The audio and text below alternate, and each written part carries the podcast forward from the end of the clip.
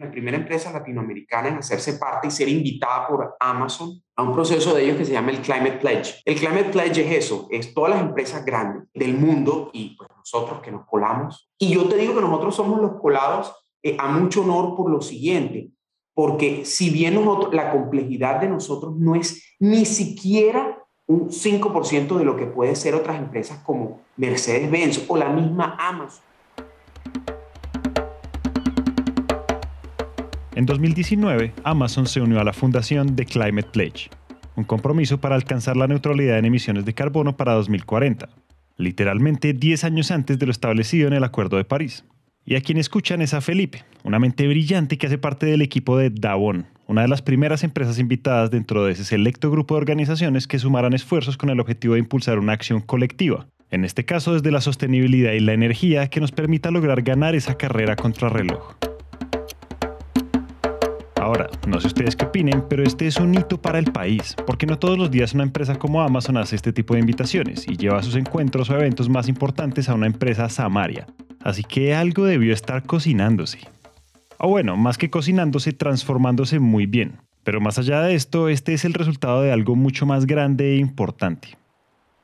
Bienvenidos a un nuevo episodio de What What.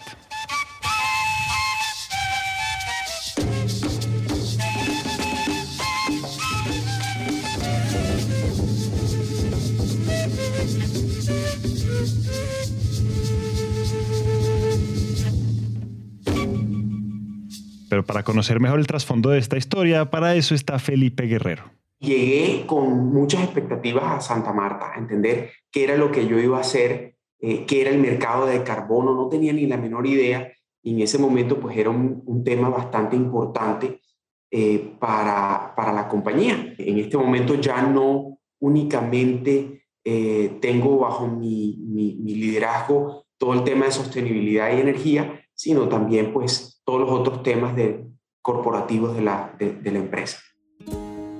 La historia de Davon lleva un poco más de un siglo, en donde a través del tiempo han tenido como misión cultivar, transformar y comercializar productos orgánicos y sostenibles. Claro está con una visión y compromiso medioambiental, y cabe decir que parte de su visión es de ser reconocidos a nivel mundial. Por eso esos acercamientos con empresas como Amazon son bien valiosos para ellos donde además trabajan no solo en la calidad de producción, transformación y exportación de productos agrícolas orgánicos y sostenibles, sino con los más altos estándares de innovación en sus procesos.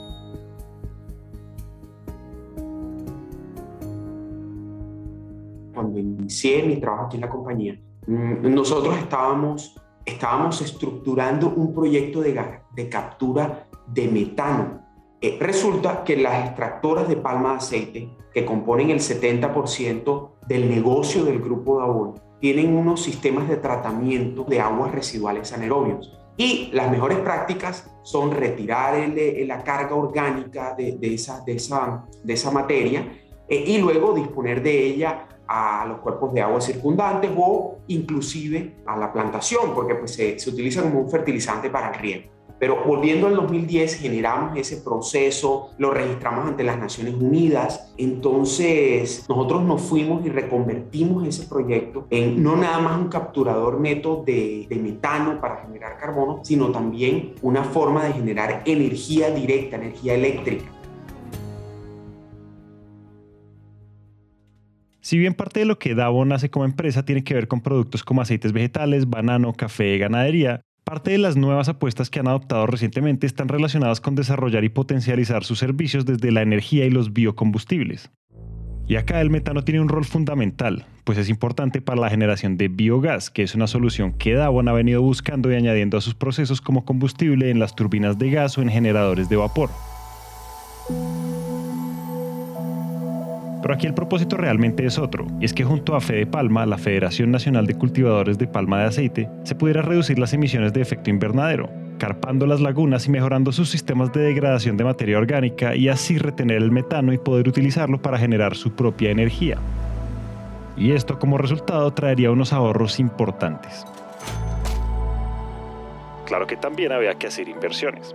Pero sin duda esto era una tremenda oportunidad para economizar, mejorar el perfil energético, tener a la mano esta captura y medición de carbono y por supuesto una propuesta o oferta muy sólida en cuanto a la visión energética.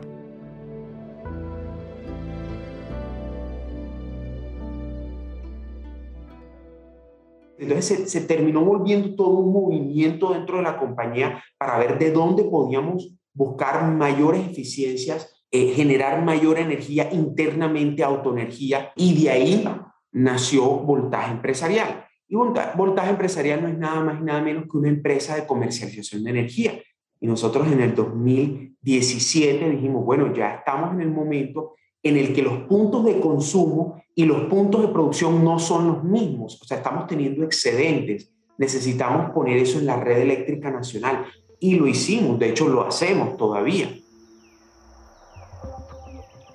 Para Felipe y su equipo, todo esto se convirtió en una dinámica muy interesante, que en este momento, en el 2021, ya hace parte inclusive de cómo Davon aborda el transporte en Colombia, porque al ser una de las empresas líder en biocombustibles y energía sostenible debe ser coherente a sus ideales y compromisos con el medio ambiente. Esto con el propósito de hacer siempre un aporte hacia la transición energética global empleando fuentes renovables. Pues las reservas energéticas cada vez son más escasas y el cambio climático va a mil por hora. Entonces formar parte de la solución no es una opción. Es por esto que con la producción de biocombustibles a partir del aceite de palma se encontrarían grandes soluciones de energía renovable. Porque aquí todo converge con todo los procesos y los propósitos. Resulta que de la palma de aceite, nosotros utilizamos únicamente el 20% como un producto comestible, es decir, lo líquido, el, producto que sale de las extractoras es únicamente el aceite que produce. Son dos aceites, pero es el aceite, un aceite de palma y un aceite de palmilla. El aceite de palma y qué se hace con eso y lo que queda, el otro 80% de esa palma, ¿qué pasa con eso?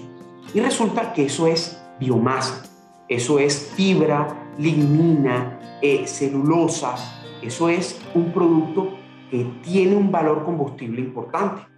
Y además de eso, cuando tú estás extrayendo ese aceite de esta fibra, generas ese efluente que es el que genera metano.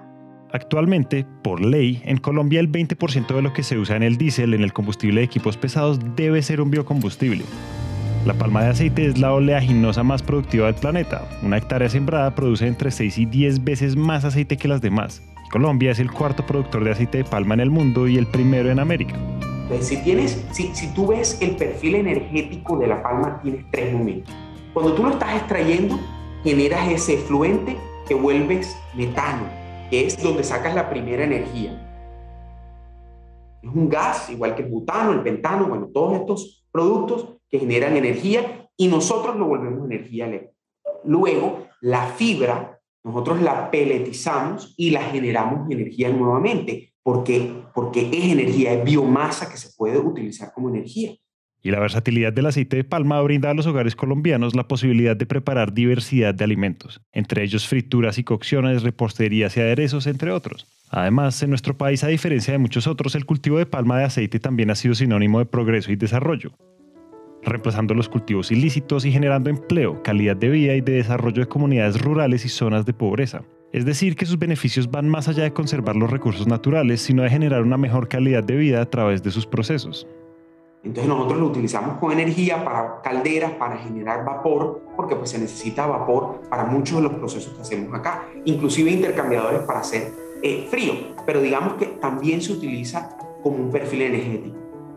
Y luego el último pedazo, que es el producto que sale, o sea, el aceite, también tiene un perfil energético y se utiliza en biocombustible, además de ser utilizado en cosmético, en oleoquímica, en la industria de alimentación.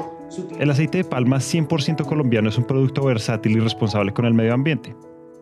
Consumirlo y conocer sus beneficios es aportar al desarrollo del agro colombiano, principalmente de los pequeños y medianos productores. Pero más allá de cada uno de los beneficios obtenidos a través del aceite de palma, la energía sostenible en estos procesos también necesita acciones y retos tecnológicos que sumen a los resultados esperados. Porque luego los otros retos son unos retos técnicos, que donde encuentro la tecnología, que si esa tecnología se adapta a las condiciones colombianas y no simplemente a las condiciones que hay en Holanda, que si el DQ de aquí es diferente al DQ que hay en Tailandia. O sea, ya son retos técnicos que yo creo que eso fue más ir a los lugares, a conocer los equipos, a conocer la tecnología, eh, que fue también una experiencia muy linda.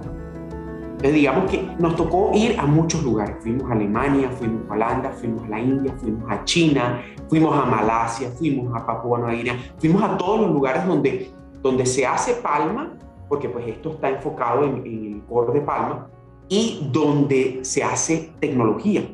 Porque aunque en Davon las primeras exportaciones al mercado europeo y japonés se hicieron hace más de 20 años, el mundo y las exigencias con el medio ambiente se transforman. Así que los principales retos no son solo los de hace más de dos décadas, sino los que aparecen constantemente en la actualidad, como adherirse a ese ecosistema de procesos que siempre están tan cambiantes, sobre todo en temas de energías renovables. Y por supuesto, esto solo podría hacerse conociendo y recorriendo las calles en distintas ciudades del mundo, porque aunque tengamos a la mano cierta tecnología, los avances más grandes se encuentran afuera. Y obvio, para crecer hay que traerlos, tenerlos cerca.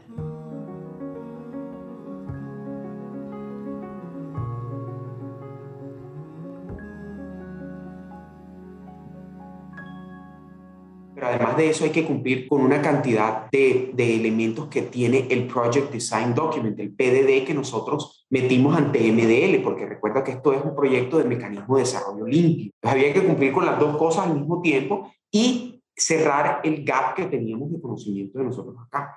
Entonces digamos que eso fue lo que hicimos en mucho tiempo. Todo eso fue una un adelanto tecnológico importante. Y es que el mecanismo de desarrollo limpio fue creado en el protocolo de Kioto, en Japón, en 1997 para que los países pudieran cumplir con sus metas de reducción de emisiones. Y además, de forma voluntaria, los créditos de carbono emitidos desde los proyectos de MDL también pueden ser comercializados por empresas y personas que desean compensar sus emisiones de CO2. Por tanto, todos estos adelantos, todos estos mejoramientos, eficiencias, finalmente repercuten en un reperfilamiento de ese producto final. Y es cómo te entrego yo en este momento un producto que sea carbono neutral, menos carbono negativo o carbono neutral. Cómo me presento yo y cómo le presento yo a mi cliente que efectivamente yo lo soy, qué es lo que estoy haciendo. También, a partir de la revisión de proyectos registrados por Colombia ante las Naciones Unidas en febrero de 2013, se pudo entender que las iniciativas emprendedoras en Colombia a través del mecanismo de desarrollo limpio son aún reducidas. Esto debido a que el número de proyectos registrados también lo son. Sin embargo, Davon es una de las empresas que hoy apuesta desde sus procesos e iniciativas de energía renovable a que estos resultados con el tiempo puedan ser más visibles en la industria del país. Así que todas esas acciones, retos, tradiciones y proyecciones son lo que permitirán generar ese vínculo de confianza con el cliente, porque llegar con esa apertura y disposición al mercado internacional es muy importante. Y de los retos más importantes que tiene el grupo en este momento en materia de sostenibilidad, yo creo que es, yo creo que tiene que ver mucho con poder mantenerse líder en un espacio donde hay tanta información nueva. Cuando uno le dice no tiene que, cuando uno está adelante tiene que correr porque, porque la gente está detrás de uno también corriendo. Eh, todos los días se genera información nueva, todos los días hay procesos nuevos, todos los días hay metodologías nuevas. Y el reto más importante de nosotros es decir, bueno, ya lo hicimos una vez, ¿cómo nos mantenemos ahí? Eh, ¿Cómo nos mantenemos adelante? Cómo nos mantenemos relevantes ante la industria, ante el país, ante nuestra ciudad. Eh, yo creo que a todos nos conviene que, que, la energía sea renovable, que tengamos un mejor perfil energético, eh, que, hayan, eh, que hayan gente que esté haciendo más en este, en este, en este camino. Creo que hay espacio para todo el mundo. yo creo que el, el, el mensaje es eso. Yo, hay mucho por hacer, hagámoslo juntos entendámonos todos porque, porque juntos caminamos más lejos. Y caminar lejos significa reconocer la necesidad de gestionar y desarrollar los procesos productivos de forma cada vez más sostenible, de valorar la industria agrícola y de entender alrededor de todo esto que nunca hay un proceso que se separa. Los procesos en materia de energía sostenible van siempre de la mano con el crecimiento de la compañía y con esa necesidad de perfilar el producto. En la medida en que cada empresa de esta industria sea más exigente en la independencia energética, mejores resultados tendremos, no solo desde lo empresarial, sino desde lo humano. La calidad de vida que tendremos cada uno de nosotros y por supuesto la de las futuras generaciones. Y sobre todo seguirle apostando a la tecnología de punta, seguir los pasos de las grandes empresas y ser ejemplo para otras. Y claro, no desprenderse del ritmo y del crecimiento de la industria energética que por cierto va a toda.